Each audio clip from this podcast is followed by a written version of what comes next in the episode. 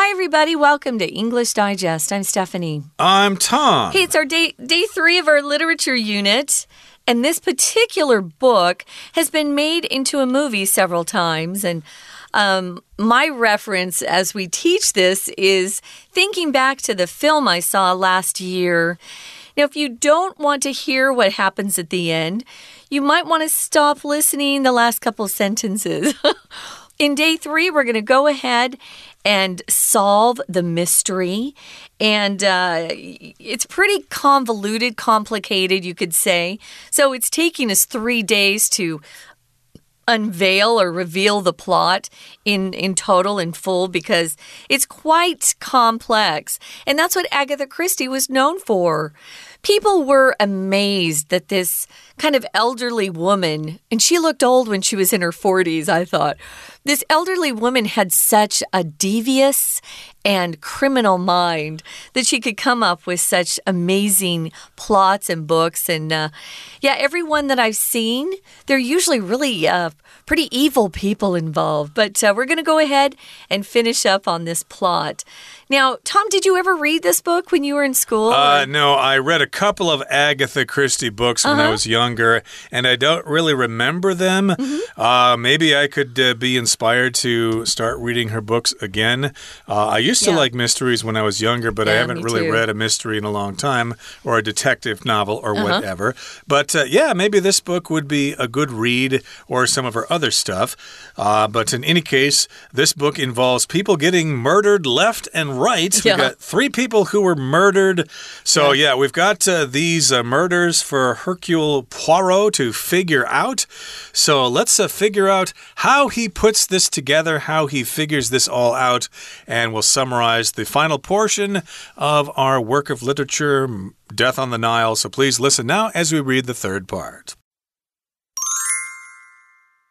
The mysterious deaths puzzle everyone. But Poirot utilizes his little gray cells, his nickname for his brain. He eliminates the misleading information and arrives at a solution. Simon and Jacqueline schemed to murder Lynette together. The pair are still lovers, and they plotted to kill Lynette so Simon could inherit her fortune. Jacqueline devised the cunning plan. She would appear to shoot Simon, and he would order her out of the room, giving them both an alibi.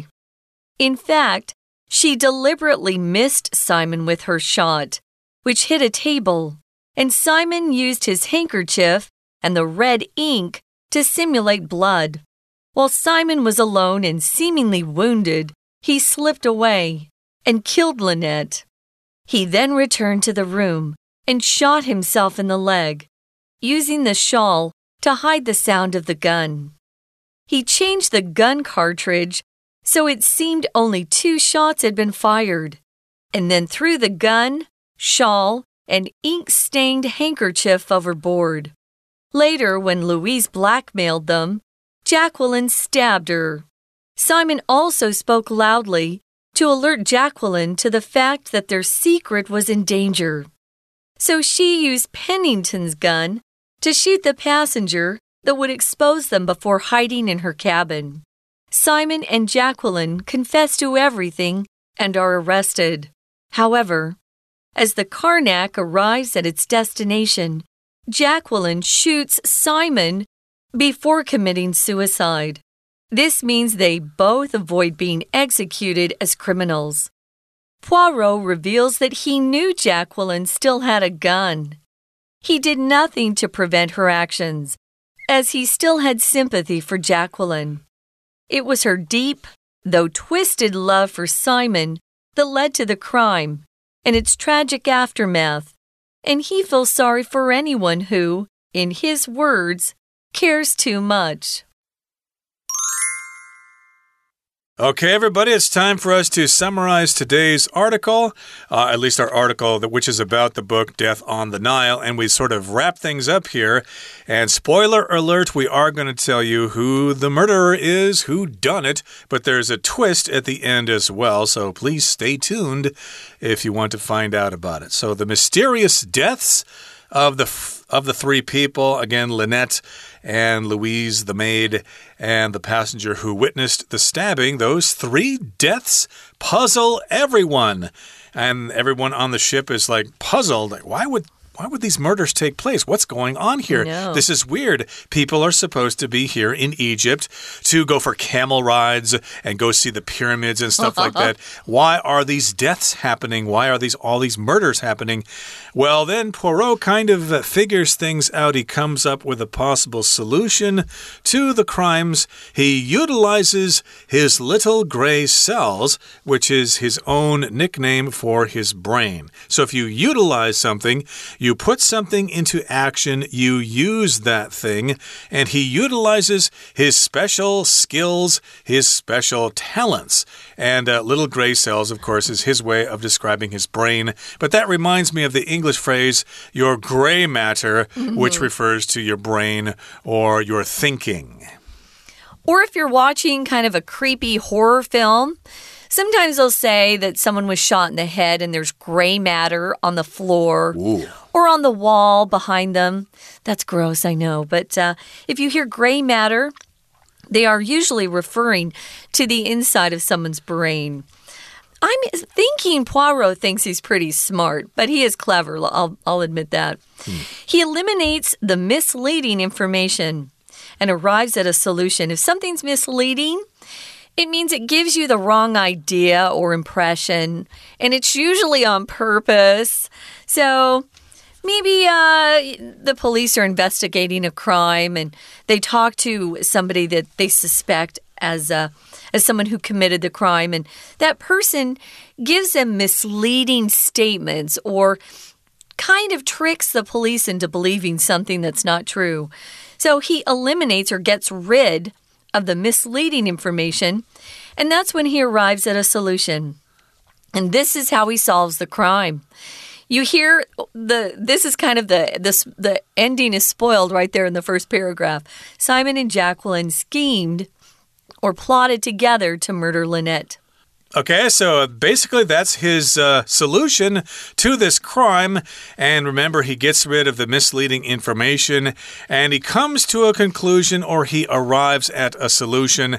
Hey, these two were working together. They schemed to murder Lynette together. Jacqueline was never dumped by Simon. They've been together all this time. They just mm -hmm. made it look like Simon and Lynette were married and uh, they were going to get together later on when Simon got Lynette's money. Now, the pair are still lovers. Again, that's his conclusion. And we're talking about Simon and Jacqueline. They're mm -hmm. still lovers, and they plotted to kill Lynette so Simon could inherit her fortune. So here we've got the word plot, and it's being used as a verb to plot to do something, which means they have this scheme or this idea, and it's usually something secret and it's usually something bad or illegal. So they plotted to kill Lynette. They planned this. They had this scheme, this evil plan to kill Lynette, and then Simon would get all her money. And if you get money or property or or whatever from someone after they die, we say you inherit that. Mm -hmm. You might mm-hmm. inherit your parents' house, for example, after they pass away. That's right. So if you inherit something, uh, maybe someone in your family does pass away, maybe an aunt. Uh, leaves you her house or her savings or maybe just something that means a lot to you. My great grandmother passed her cookie jar down through her daughters, and I ended up with my great grandmother's cookie jar which isn't probably worth a lot of money, but it means a lot to me. So it has sentimental value. Oh yeah. So you can inherit different things. Maybe you inherited your dad's uh, your dad's athletic skill, or maybe you inherited your mom's hair. So Jacqueline devised or came up with the cunning plan. Cunning, when I see this word cunning, I usually think of someone that's very smart, but also a little bit dishonest and evil, evil sometimes even. Uh, because if you're cunning, you're usually trying to trick someone out of something. or get them to believe something that's not true. Well, she's pretty smart. She was pretty cunning. It wasn't Simon who came up with the, the plan, which was quite complicated, I think. It was Jacqueline, and she she said, "Hey, I'm going to make it look like I shoot you, Simon, and then you tell me to get out of the room, and um." it's going to give them both an alibi. Remember, an alibi is when you have a reason why it could not possibly have been you who committed a crime because you were somewhere else or with some other person, and they can uh, provide witness for you. Right, so we're using the word would here in different situations. She would appear to shoot him. Uh, she, uh, he would appear to order her out of the room. That's because Hercule Poirot is uh, announcing his conclusion, and it's kind of conditional here. That's his suggested motive or his suggested conclusion mm -hmm. uh, about the crime here. And so, yes, he would order her out of the room, get out, and they'd both have an explanation or an alibi. Mm -hmm. So, therefore, they would be innocent and they'd get away with this crime. In fact, she deliberately missed Simon with her shot, which hit a table table and then Simon used his handkerchief and the red ink to simulate blood. Now, if you do something deliberately, you do it on purpose. Mm -hmm. You mean to do that thing. So uh, sometimes things happen by accident, but sometimes they don't happen by accident. Uh, sometimes people do things and they meant to do it. So, yes, she uh, deliberately did not shoot him. She shot the table, or she shot, she shot something else and the shot uh, hit the table, and then Simon wanted to make it look like he got shot, so he took his handkerchief, he poured some red ink into that handkerchief in order to simulate blood. If you simulate something, you kind of pretend or make it appear that it's there when it really isn't. Uh, it's something else. It's kind of deceptive. Mm -hmm. Yeah, if you've ever used um, a VR game or a VR machine, it simulates uh, reality or real life, but it's not. So you can simulate or pretend something is actually happening when it isn't. Of course, the movies simulate real life. The movies are fake too. So you can simulate a lot of things. Well, they were trying to simulate blood with that red ink. While Simon was alone and seemingly wounded, seemingly just means he appears to be wounded, but he's not. He was never shot. Mm. He slipped away and killed Lynette himself. Yeah, interesting. He would kill his own wife. Obviously, he wasn't very uh, attached to Lynette.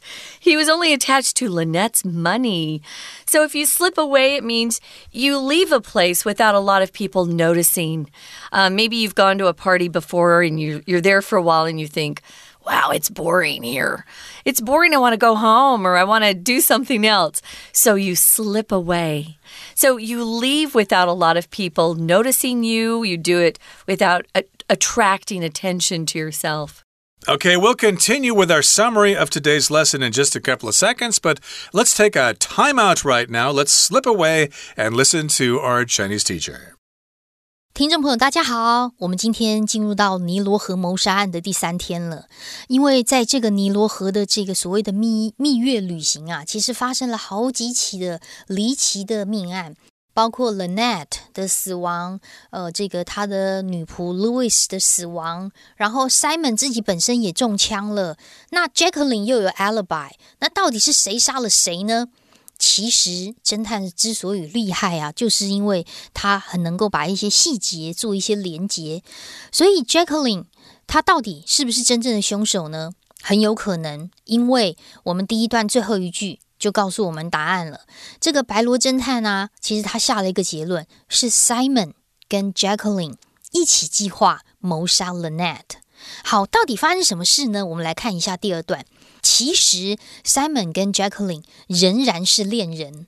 那他们到底为什么会分开？然后为什么 Simon 又跟 Lynette 在一起呢？因为 Lynette 很有钱，所以他们密谋要杀害 Lynette，让 Simon 可以继承他的财产。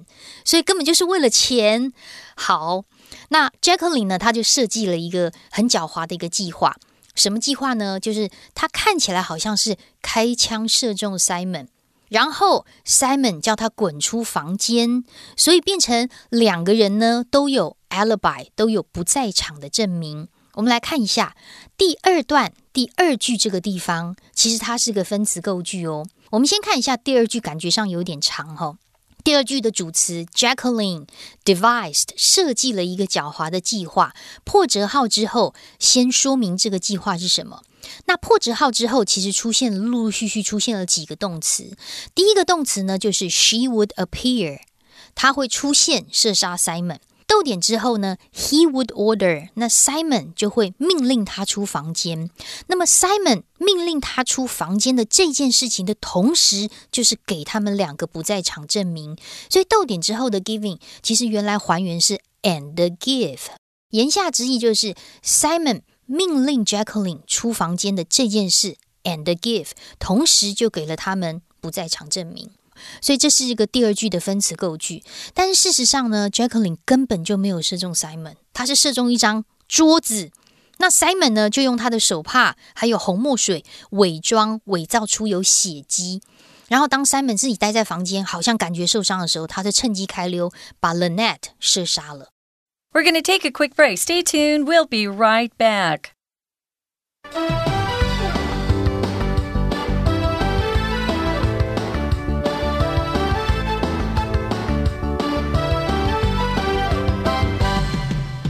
Welcome back, guys. We're talking about uh, death on the Nile, and this is our final day.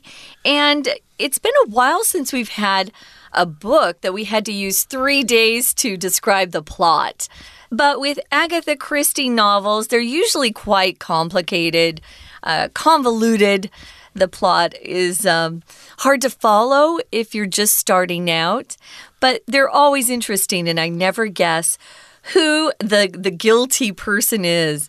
Uh, we call these who done it uh, books or movies. Who done it? Mm. It's bad English, but it's on purpose. So who done it? Who did it? is the exactly. correct grammar, but who done it? Right, so again, we've got Simon making it look like he was shot, but remember, there were doctors on the boat, so they would have been able to tell that the wound was fake. So, of course, he had to make it real. So, he actually shot himself in the leg, and he used the shawl to hide the sound of the gun, which is kind of like a silencer. If you don't want people to hear the sound of a gun being shot, you put a silencer on the gun. It's kind of the same concept to having a muffler on your motorcycle or in your car mm -hmm. so it doesn't sound really loud. And he changed the gun cartridge so it seemed only two shots had been fired and then threw the gun, shawl, and ink stained handkerchief overboard. So, this particular gun has a cartridge. Some guns you have to load the bullets one by one mm -hmm. if it's a mm-hmm. revolver, but I guess this one uses a cartridge. You just kind of slap it into the bottom of the gun, and therefore you get a certain number of shots. And he made it look like the cartridge was missing two shots, uh, and uh, that, of course, was to mislead the detectives. Yeah, it sounds like they really thought through all of this stuff quite well before they started um, unveiling or rolling out their plot. So he then returned to his room. He shot himself in the leg, as Tom said, and he used that shawl to hide the sound of the gun. He changed the gun cartridge so it seemed only two shots had been fired. And then he took the gun, shawl, and ink stained handkerchief and he threw them overboard. So that's how they got overboard. Remember, they fished those things out of the river in day two. Now, later, when Louise blackmailed them, uh, she goes to them and says, Hey, I saw what you did. And if you give me money, I won't tell anyone. That's when Jacqueline stabbed Louise to death. So here we've got Simon, who actually murdered Lynette in her sleep. He shot her in the head. But it was Jacqueline who stabbed Louise to death. So they're both murderers. And Simon was there. He spoke yeah. loudly to alert Jacqueline to the fact that their secret was in danger. So she used Pennington's gun to shoot the passenger that would expose them mm -hmm. before hiding in her cabin. So that's what Jacqueline did. Of course, uh, she used Pennington's gun to shoot that passenger Ooh. who witnessed the stabbing. And that was Simon's suggestion. He alerted her to the fact that they were in danger. So if you alert someone, you let them know about something dangerous or something that might cause harm to you. An alert can also be a noun. Uh, there was uh, an alert uh, on the boat uh, the other day which said that there were uh, enemy planes coming, and alert again can also be a verb, which is how it's being used here. And that's what uh, Simon said. Hey, you got to shoot that passenger. And Jacqueline used Pennington's gun to do that. That's right. So what happens is that Simon and Jacqueline, they confess to everything and they're arrested. And so I thought, "Oh, okay, they found the murderers. They're going to take them to prison for the rest of their lives." But the book is not finished. It says here, however, as the Karnak, remember that's the name of the steamboat, arrives at its destination, Jacqueline shoots Simon before committing suicide. So, you know, she figures, well, we'll go to hell together instead of having to suffer together in prison. Actually, they'd be separated at that point because men are in different prisons than women. So she thought, well, I'll just take us both out at the same time. So she shoots Simon and then kills herself. That's what committing suicide means. This means they both avoid being executed as criminals. Now, notice here we're using the be verb. To be executed means that someone carries out a sentence of death on someone who has been legally condemned to death.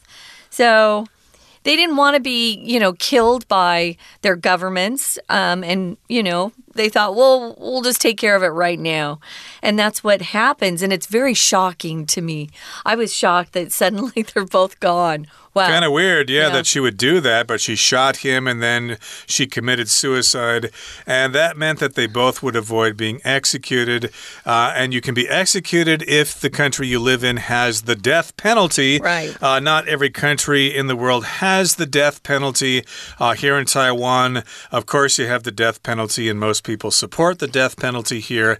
And of course, if you execute someone, you kill them for their crimes. Mm -hmm. you can have them killed by a firing squad or they can be hanged, or they can uh, take some kind of poison or something like that. Or if you're in France, uh, about 100, 200 years ago, you could be guillotined, have your head chopped off with that with that special device. But in any case, here back to our story, uh -huh. uh, Poirot reveals that he knew Jacqueline still had a gun. So Poirot knew that Jacqueline maybe was still dangerous, and he knew he she had a gun still. Maybe he should have told other people that she was still dangerous, and he did nothing to prevent her actions as he still had sympathy for Jacqueline. So, yeah, he knew she may cause some problems here, so he didn't tell anybody that she still had a gun because, well, he still felt sorry for her, which is probably not the smartest thing to do. Yeah, I was a little surprised at that. Um, maybe he had a little bit of a crush on Jacqueline. Could be. She's quite beautiful. Uh, Lynette was too, but Jacqueline was very beautiful. Plus, I think Poirot probably admired her clever brain. Jacqueline was very clever. She was evil, but she was clever. It was her deep, although twisted love for Simon that led to the crime and its tragic aftermath. Tragic just means something that causes a lot of stress, extreme sorrow, and it usually involves the death of someone, typically. Aftermath is what happens after something occurs. So it's like the consequences of something. So, yeah, he felt sorry for her. I'm thinking maybe Mr. Poirot uh, maybe fell in love with someone he couldn't have at one point in his life. Could be. So he kind of, uh, you know, was sympathetic to Jacqueline. And uh, he feels sorry for anyone who, in his words, cares too much. So watch out for those emotions. They can get you in trouble. And there's our summary of Death on the Nile. Even though you know the ending now, uh, who knows? You might still enjoy reading the novel anyway. And uh, if you want to be surprised, well, you can choose another of Agatha Christie's many works of literature. Okay, let's move on now and listen to our Chinese teacher. 那接着又回到房间，用披肩把这个枪声掩盖，真的朝着自己腿部先开个枪，然后又换了弹夹，让枪看起来好像只发射了两个子弹。 然后把它 这个所有的证据呢都丢到尼罗河里面。不过，同样这一段的第五句，我们也看到一个分词构句。这个分词构句啊，也是像刚刚一样，就是逗点之后 and 省略的分词构句。我们看到句子的主词是 he，也就是 Simon。本来第一个动词是 returned，第二个动词 shot，再来逗点之后 and use。就用披风呢来掩盖枪声，所以最后面的逗点 and use and 省略。那可能会问说，为什么都要有这个什么 and 省略的分词构句啊？因为有时候我们动作是同时，甚至是连续发生的时候，我们用分词构句啊，产生出动词 ing 或者是 pp，就会有一种动感，语言上就有一种很流畅、很精简的感觉。好。所以这是整件事情的发生。那后来因为 Louis 发现这样的计谋，所以 Louis 要敲诈他们。那 Jacqueline 真的就刺杀他了。那 Simon 还大声的向 Jacqueline 发出他们秘密陷入危机的一个警讯。因为当时呢，诶，这个 Louis 被刺杀之后，Simon 就很大声的表示惊讶，有没有？他当时就是告诉 Jacqueline，他们的秘密可能被发现了。因此，Jacqueline 就用 Penitent 的枪来射杀可能会暴露他们身份的一个乘客哦，然后就躲进自己的船舱之内。不过，在第三段这个地方，我们注意两个 that。第三段第二句有一个 that，那么第二句的后面的地方呢，又有一个 that。这两个 that 的用法完全不一样。来，第一个 that 呢，它前面连接的是 the fact。注意，the fact that 其实你可以把它框起来，它其实就可以变成几乎是固定的用法。但是在这里的 that 不是关代哦，它是一个等号概念的连接词，它基本上的文意就是等于，那它的词性是连接词。那 the fact 是一个事，什么事呢？等于后面那一件事情，their secret was in danger。好，也就是说，the fact that 这里的等号 that 后面加上的是完整子句，你怎么判断？请把 be 动词圈起来，前面有主词 their secret，be 动词后面有补语 in danger，什么都不缺，所以它很明显就是一个加上完整子句的连接词。好，跟下面的 that 又不一样哦。逗点之后，同样这一句，我们先把 the passenger 划线起来。The passenger 的后面有一个 that，一直到 them 这个地方，我们先把它左右刮好。如果你觉得 that 是一个等号概念的话，那它后面怎么会直接出现动词嘞？所以 would expose 之前一定是主词，这个主词就是 that。那 that 是谁呢？就是前面走在它前面的叫做 the passenger。诶，那它不就是一个限定用法的关系子句吗？所以我们再说一次，在第三段第二句中间逗点 so。之后的 the passenger 是先行词，而 that 到 them 这个地方是所谓的限定用法关系子句。好，那么不过呢，后面啊，我们看一下故事的结尾，因为 Jacqueline 啊对 Simon 的深情啊，但是却扭曲的爱。其实是真正导致整个命案跟悲惨后果的原因。所以从今天到昨天跟前天的三天呢，我们就把尼罗河谋杀之战给看完了。希望大家都喜欢。我是安娜，我们下次见哦。That's it for today, everybody. Thanks for joining us, and make sure you join us again next time for another edition of our program, and next month for another edition of our literature unit. From all of us here at English Digest, my name is Tom. I'm Stephanie. Goodbye. Bye.